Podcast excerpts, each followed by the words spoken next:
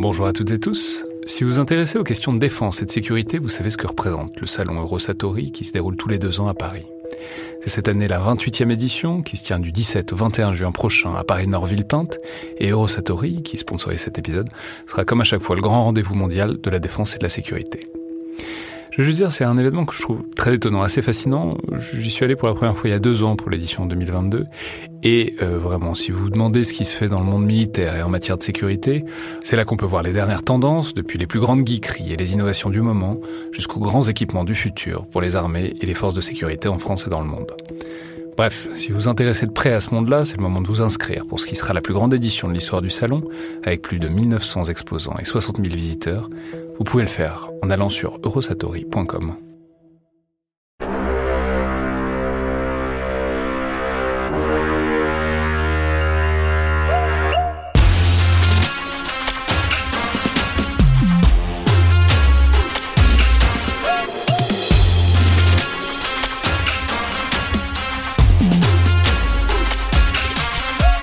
Bonjour à toutes et tous et bienvenue dans le Collimateur, le podcast consacré aux questions de défense et aux conflits armés, un podcast associé au Rubicon et réalisé en partenariat avec le Centre des études de sécurité de l'IFRI et avec le soutien de la DGRIS du ministère des Armées. Aujourd'hui pour ce euh, nouveau nouvel épisode dans le bunker consacré aux films de guerre ou en tout cas consacré aux films qui mettent en scène euh, des militaires, j'ai le plaisir de recevoir à nouveau Vincent Touret, doctorant euh, à l'UQAM, l'Université du Québec à Montréal, chercheur aussi associé à la Fondation pour la recherche stratégique. Je rappelle, vous êtes apparu plusieurs fois dans le podcast, d'abord pour penser, parler de la, de la pensée stratégique russe, puis ensuite vous étiez revenu avec Philippe Gros pour parler disons des, de, de l'état des forces russes et ukrainiennes. Donc bonjour, bienvenue à nouveau dans le collimateur. Bonjour, merci beaucoup. Et pour parler d'un film euh, tout à fait étrange et intrigant, qui est donc ce The Beast, Bête de guerre, en français. Euh, film de 1988, film américain, réalisé par euh, Kevin Reynolds qui est un film que je ne connaissais pas, je dois dire, et c'est vous qui m'en avez parlé euh, il y a plusieurs mois maintenant, parce que c'était avant que vous partiez au Canada. Vous m'avez dit, euh, regarde, c'est intéressant. J'ai regardé, c'est tout à fait inclassable, très très bizarre. Je, je, vais, je vais, faire le, le, le, pitch très rapidement.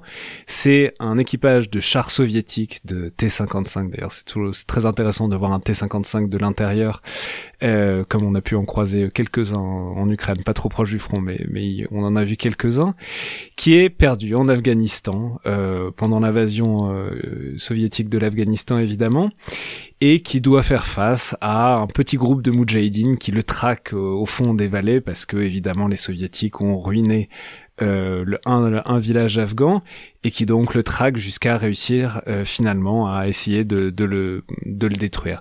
Je, je spoile pas la fin, mais enfin bon, on peut s'en douter euh, dès le début. Alors c'est un film donc que je connaissais pas du tout et puis j'ai appris après que en fait c'était c'était devenu une sorte de film culte parce qu'il faut reconnaître que c'est très bizarre, il y a un côté euh, fermé, claustration, qui est pas sans rappeler le, Fury de David Ayer, euh, qui est un excellent film euh, par ailleurs. Et il y a une ironie quand même, euh, enfin c'est un film très marrant à regarder aujourd'hui parce que c'est quand même une sorte de, de, de film fan hollywoodien des Moudjahidines afghans, ce qui est bon alors pour pour 1988 c'est pas totalement absurde, mais si on se replace disons quelques disons 15 ou 20 ans plus tard, il y a évidemment une certaine ironie à voir un film américain faire à ce point-là l'éloge des courageux combattants afghans qui combattent une invasion étrangère sur leur sol, qui veut euh, les changer dans leurs coutumes et dans leur manière de vivre. Bon, c'est légère ironie de voir Hollywood de faire l'éloge de tout ça, mais bon, peut-être dites-nous, Vincent Touret, pourquoi, pourquoi est-ce que vous m'avez mis sur cette piste et sur ce film particulièrement bizarre et inclassable et en même temps très jouissif, et qu'est-ce qui vous intéresse donc dans cette bête de guerre? Euh, euh, je pense que ça résume assez bien euh, le côté, euh, on va dire un peu geek, euh, jouissif du matériel. c'est vraiment un film qui est tourné dans le T55, autour du T55. C'est des vraies machines. Hein. C'est ils les ont achetées. on y reviendra plus tard, hein, mais euh, auprès des, des, Israéliens. Donc on a on a vraiment le dévoilement de la bête hein, de l'intérieur et de l'extérieur.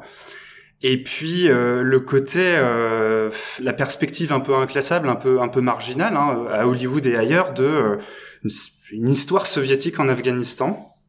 Il y a quand même très très peu de films qui, qui le font. Le, le, D'ailleurs, la seule autre euh, seul autre projet que je connaisse d'un film américain qui essaye de présenter une perspective soviétique euh, de cette intervention. C'est un documentaire, hein, c'est euh, l'expérience soviétique euh, sorti en 89, qui est, qui est là aussi beaucoup plus. Là, le, le, le propos est beaucoup plus réaliste. Hein, c'est un documentaire, mais du coup, il y a, y a, très peu de films. Donc, il y a, y a, un côté de niche, il y a un côté un peu, euh, ouais, euh, geek passionné.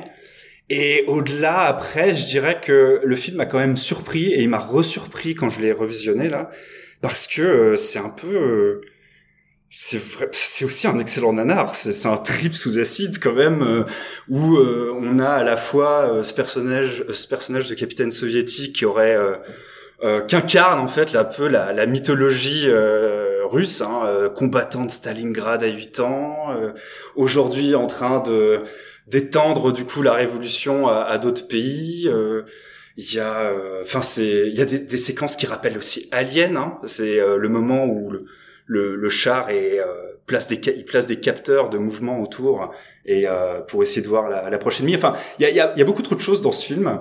L'attention au paysage, le côté mythique du char, les clichés effectivement sur les Afghans euh, une sorte de bon sauvage armé. Euh, enfin ouais, voilà.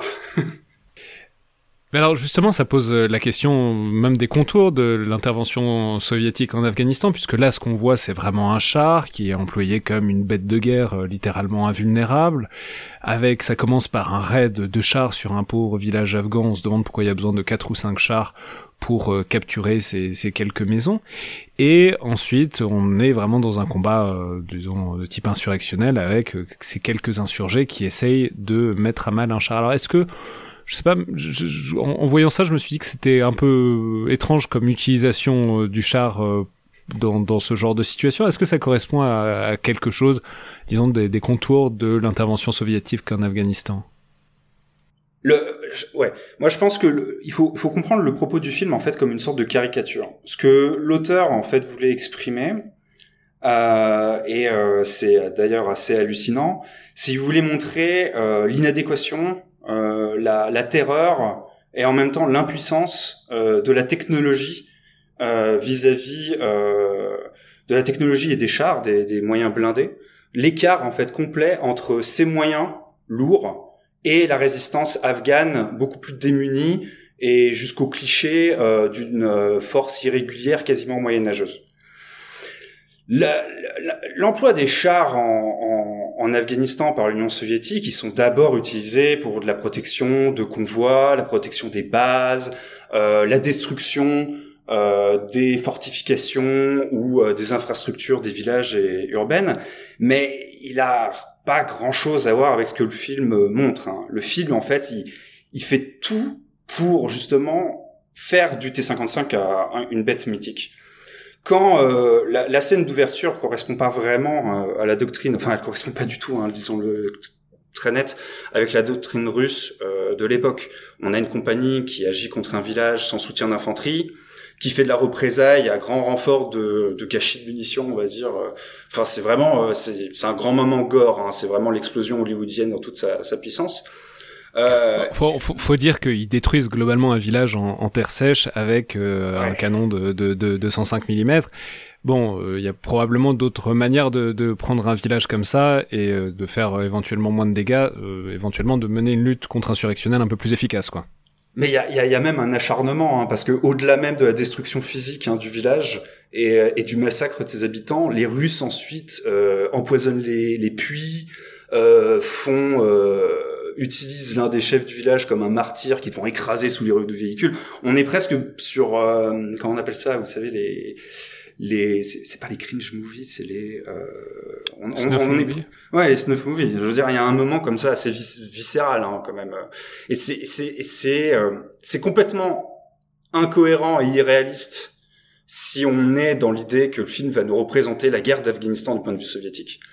Ça l'est c'est totalement par contre cohérent dans l'idée de l'auteur de montrer en fait cette barbarie russe qui va venir justement subjuguer en fait les pauvres locaux.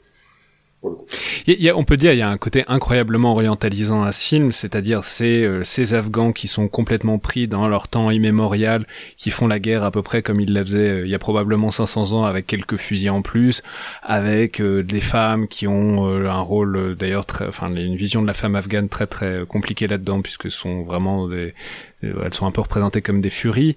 Euh, donc il y a un côté, euh, vraiment, c'est vraiment le, le, fantasme américain de l'Afghan à cette époque-là, qui, euh, d'ailleurs, la, métaphore de David et Goliath est largement ré, réemployée. C'est vraiment ce David qui est fort de son cœur pur et de sa foi, qui va écraser la bête matérialiste soviétique, quoi bah, l'auteur, enfin c'est même carrément colonial, hein, parce que l'auteur, euh, enfin le, le, film se conclut quand même sur une citation de Kipling. Donc en fait, ça, renvoie même à une sorte de, de fatalité et vacuité des grands empires avec leur mission euh, civilisatrice par rapport finalement effectivement à une sorte, une sorte de société qui serait euh, pure, honorable, extrêmement sophistiquée en fait dans sa gestion justement de la violence euh, par rapport à des sociétés industrielles qui, elles, fort de leur technique, ont en fait complètement perdu toute limitation, toute orientation morale justement dans, dans cet emploi-là.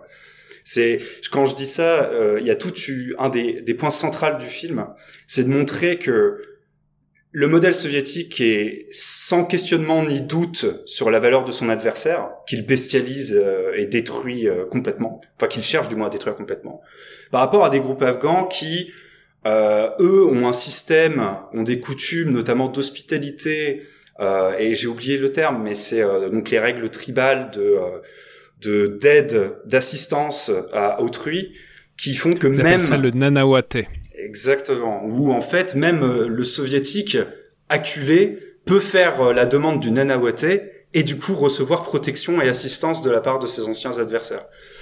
Parce que précisons que un, ressort central du film, c'est donc ce capitaine de char euh, soviétique qui est là depuis, enfin, qui combat depuis Stalingrad, euh, nous raconte-t-on, qui devient progressivement complètement fou, euh, il y a un côté d'ailleurs un peu au cœur des ténèbres ou Apocalypse Now, c'est-à-dire ce, ce, ce, type qui devient complètement, qui sent sauvage, qui est au contact de la guerre, et progressivement il se met à prendre tous ces hommes en grippe euh, successivement. Alors d'abord c'est le, le, le, personnel afghan, enfin le, le, soldat afghan qui est inséré dans le char comme traducteur, qui finira d'ailleurs par tuer.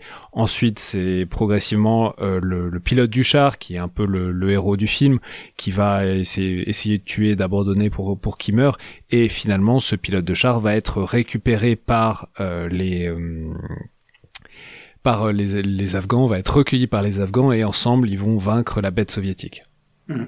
En fait, le scénario, honnêtement, c'est presque un proto Mad Max. Hein. Le, littéralement, le film, c'est le char entre dans un défilé montagneux, arrive en fait à un cul-de-sac, et malgré une, une alternative promise, une aide promise, il décide en fait de refaire le chemin inverse, fidèle à ses valeurs et à ses principes, pour porter le fer en fait contre euh, l'adversaire du début. Euh, bon, malheureusement, il, échoue in extremis à la sortie du défilé. Mais euh, ouais, il y a, y, a, y a, ça. Euh, je dirais qu'en plus d'Apocalypse Now et, ce côté vraiment pourrissement de l'intérieur d'un équipage, hein, la, la, descente dans la folie, euh, il y a, je trouve qu'il y, y, a pas mal la patte en fait. Euh, le, le, réalisateur, euh, c'est Kevin Reynolds. C'est quelqu'un qui va faire Waterworld après, un autre excellent film, hein, n'est-ce pas? Euh, Avec euh, et qui en fait est pas mal lié à, au film de Kevin Costner. et en fait, moi, je trouve qu'il y a pas mal déjà.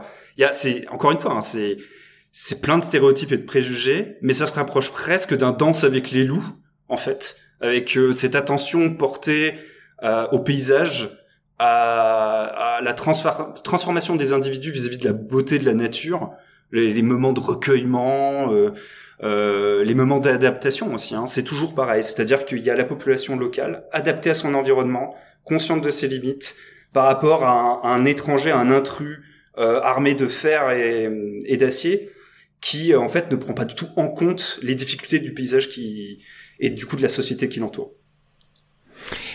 On peut dire, de ce point de vue-là, il y a un point qui est tout à fait intéressant, c'est le personnage que j'ai déjà mentionné de, de l'interprète afghan, qui euh, a un rôle intéressant. C'est quelqu'un euh, qui est donc euh, un Afghan fondamentalement, mais qui a décidé de se former en, en URSS parce que il pense que c'est la manière de faire sortir son pays de cet âge reculé. Enfin, en tout, en tout cas, il a envie d'être un personnage qui, j'imagine, a un destin politique ou militaire, mais en tout cas qui mène l'Afghanistan vers la modernité.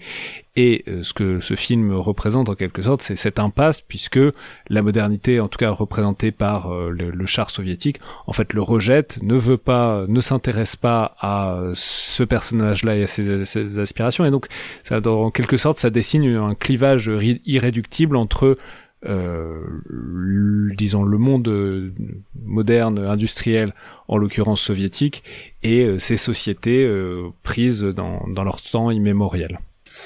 Ouais, en fait, moi, euh, ce que j'ai compris à travers la, figure de l'interprète, c'est même carrément le destin, en fait, euh, du régime communiste afghan, hein, qui a été complètement trahi par l'intervention euh, soviétique, en fait, puisque, en fait, quand les, les soviétiques interviennent en 1979, ils viennent, ils, ils, se présentent comme une sorte, enfin, ils arrivent en soutien euh, au gouvernement communiste qui est en place pour en fait mieux le le toper en fait euh, et le remplacer par une figure euh, beaucoup plus servile en fait à leurs intérêts.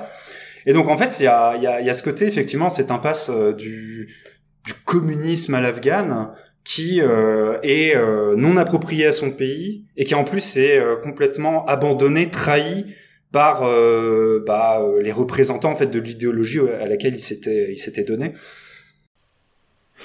Euh, on, peut peut-être maintenant basculer sur le côté un peu geek que vous mentionniez en introduction, parce qu'effectivement, on l'a dit, c'est un, T55 qu'on voit à l'écran, et euh, c'est pas inintéressant parce que ce sont des, il y a une histoire euh, derrière ça. C'est un vrai T55 que la production a acheté à Israël, puisque c'est des, des, chars qui ont été capturés face aux armées arabes. Alors j'imagine en 67 ou en 73, je sais pas exactement, et qui ensuite vont être utilisés par Israël avant donc euh, de faire euh, différentes choses, mais là en l'occurrence d'être revendu pour euh, faire le film.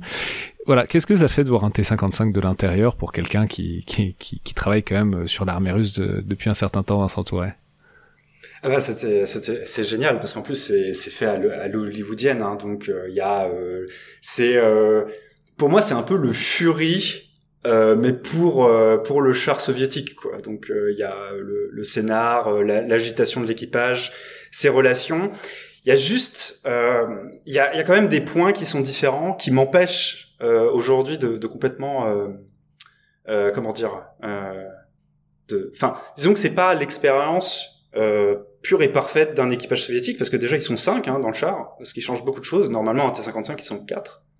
Et donc on se demande en fait quelque part où se place l'interprète afghan dans le dans l'équipage. est-ce qu'ils ont deux loaders Est-ce que, enfin, deux, pardon, chargeur de munitions. Euh, c'est euh, c'est un peu. Euh, Vous avez déjà vu un T55 de l'intérieur? Non, j'ai jamais pu faire ça. Non, uniquement de l'extérieur, uniquement de l'extérieur. Euh, mais euh, c'est euh, c'est en tout cas par rapport aux images que j'ai que j'ai pu voir des intérieurs de chars, c'est c'est une très bonne c'est une très bonne description.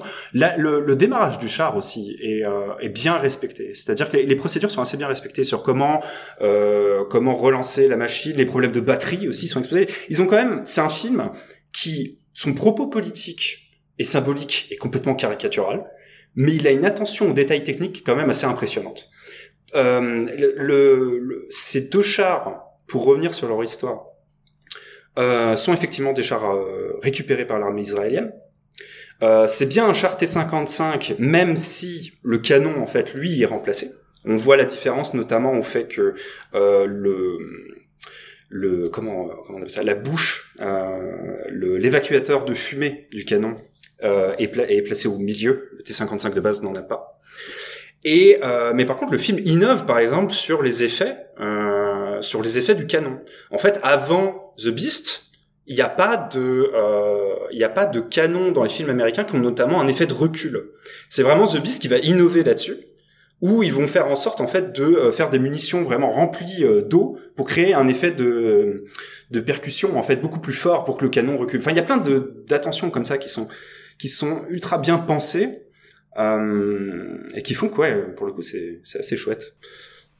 On peut dire aussi c'est c'est intéressant parce que c'est une représentation de, du fonctionnement de l'équipage d'un char qui est à la fois probablement très caricatural et en même temps qui est assez conforme à l'idée qu'on s'en fait, c'est-à-dire euh, il y a quasiment donc il y a le chef du char qui est qui est tout puissant.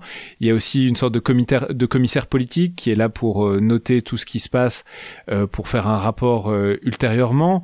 Il y a des deux, enfin en l'occurrence un membre de l'équipage qui est complètement alcoolique et qui au point qu'il se met à boire le liquide de frein du, du char, ce qui est ce qui, ce qui ce qui en menace le fonctionnement. Voilà, qu'est-ce que vous avez pensé, disons, de la représentation qui est faite de voilà ce que sont les militaires soviétiques à cette époque-là et dans cet endroit particulier qu'est est euh, la, campagne d'Afghanistan. Alors, moi, j'ai pas réussi à trouver euh, les efforts de documentation qui ont été faits pour euh, pour ce film, et je doute en fait qu'ils en aient fait beaucoup pour comprendre qu'est-ce que l'armée russe, comment sert, comment sont formés les équipages de chars, quels sont les problèmes de cette armée. Mais en fait, assez presque par miracle, le film, effectivement, je trouve, touche des points qui sont cruciaux euh, pour comprendre les problèmes de l'armée russe de cette époque. Euh, il y a un gros problème, par exemple, là, on l'a mentionné pour l'alcoolisme, mais on va dire de façon plus générale sur le bien-être des équipages, et, des équipages et du personnel en Afghanistan. Euh, l'armée russe en Afghanistan, c'est 15 000 pertes euh, à cause des, des, des attaques de Moudjahidine, mais c'est euh, quasiment, que je me trompe pas, mais c'est plusieurs dizaines de milliers surtout de pertes en fait sanitaires. Euh, parce qu'il n'y a pas assez, la logistique est mauvaise, parce que l'eau, déjà, beaucoup de cas de dysenterie, c'est un des thèmes aussi hein, du film, hein, beaucoup d'empoisonnement à l'eau. Euh, les, les, Russes sont, euh, sont absolument malades de l'Afghanistan, littéralement.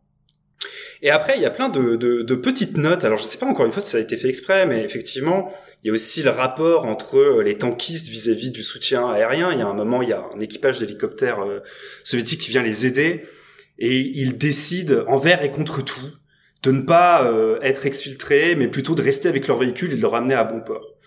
Et là-dessus, en fait, c'est super intéressant parce que il y a une sorte de, de fierté Là, on, a, ils ont réussi à cristalliser euh, la, la, fierté russe autour du char. Ce que, ce que revêt le char à l'époque pour l'armée russe et encore aujourd'hui. C'est-à-dire, c'est le char est l'arme principale du combat. Et donc, c'est impossible de laisser un tel trophée tomber aux mains de l'ennemi. Euh, après, par contre, je dirais que ça revient sur les sujets qu'on a traités auparavant. Probablement qu'un T-55 à l'époque, à ce point euh, à ce point endommagé, aurait été sûrement cannibalisé ou abandonné sur le champ de bataille. Mais le film touche, malgré ces stéréotypes, à plein de lignes de fracture et de tension dans l'armée russe, la sabrutalisation des hommes également, euh, la question du contrôle politique. Il y a même, en fait, même culturellement, il y a un tout petit passage à un moment où ils passent, euh, ils utilisent une radio soviétique, une vraie radio de l'époque. J'ai, plus le modèle, mais ils passent en fait du Kino, qui est un groupe, euh, un groupe de rock des années 80-90, hein, qui est sûrement le seul connu en Occident. Euh, sa musique, euh, d'ailleurs, c'est Trolleybus, hein, celle qui passe.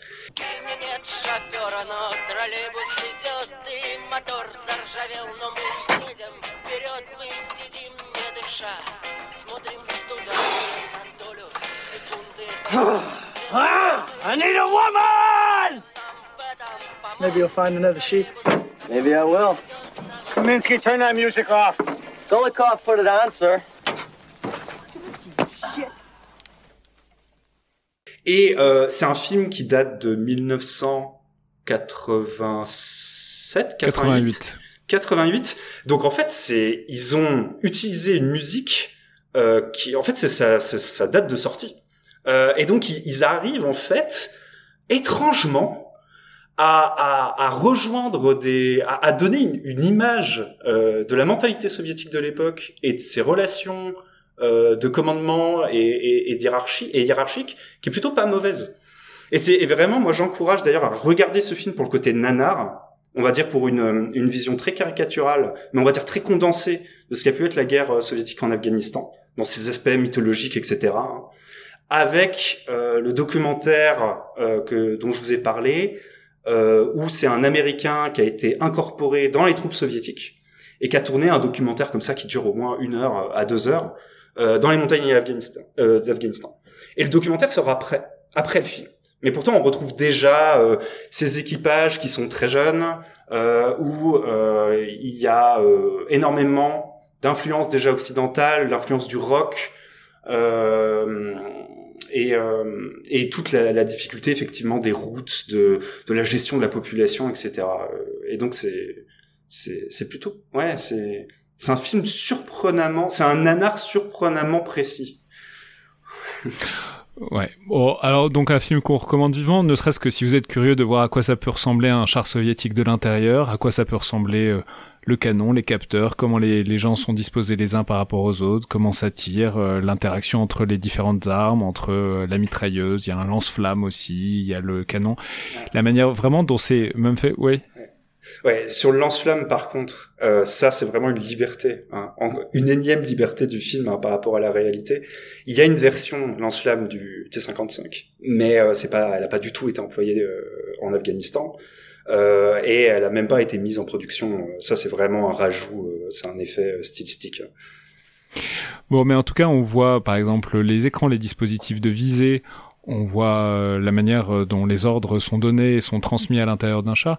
Et donc pour tous ceux qui sont un peu curieux de cette espèce de, ne serait-ce que comment ça marche, c'est un char euh, d'époque soviétique, puisque évidemment c'est pas totalement déconnecté de, de, la réalité actuelle, puisque des chars comme ça, un peu plus récents, mais aussi ceux-là, on en a vu quelques-uns en Ukraine. Vraiment, on peut vivement recommander, vraiment pas à prendre au premier degré, mais c'est tout à fait intéressant de voir donc ce The Beast de Kevin Reynolds euh, qui date de 1988. Merci beaucoup Vincent Touret. Merci à vous. Je peux rappeler que donc on peut voir ce que vous produisez, ce que vous avez produit, ce que vous produisez encore, notamment en vous suivant sur Twitter, je pense. Ouais, tout à fait. Merci beaucoup.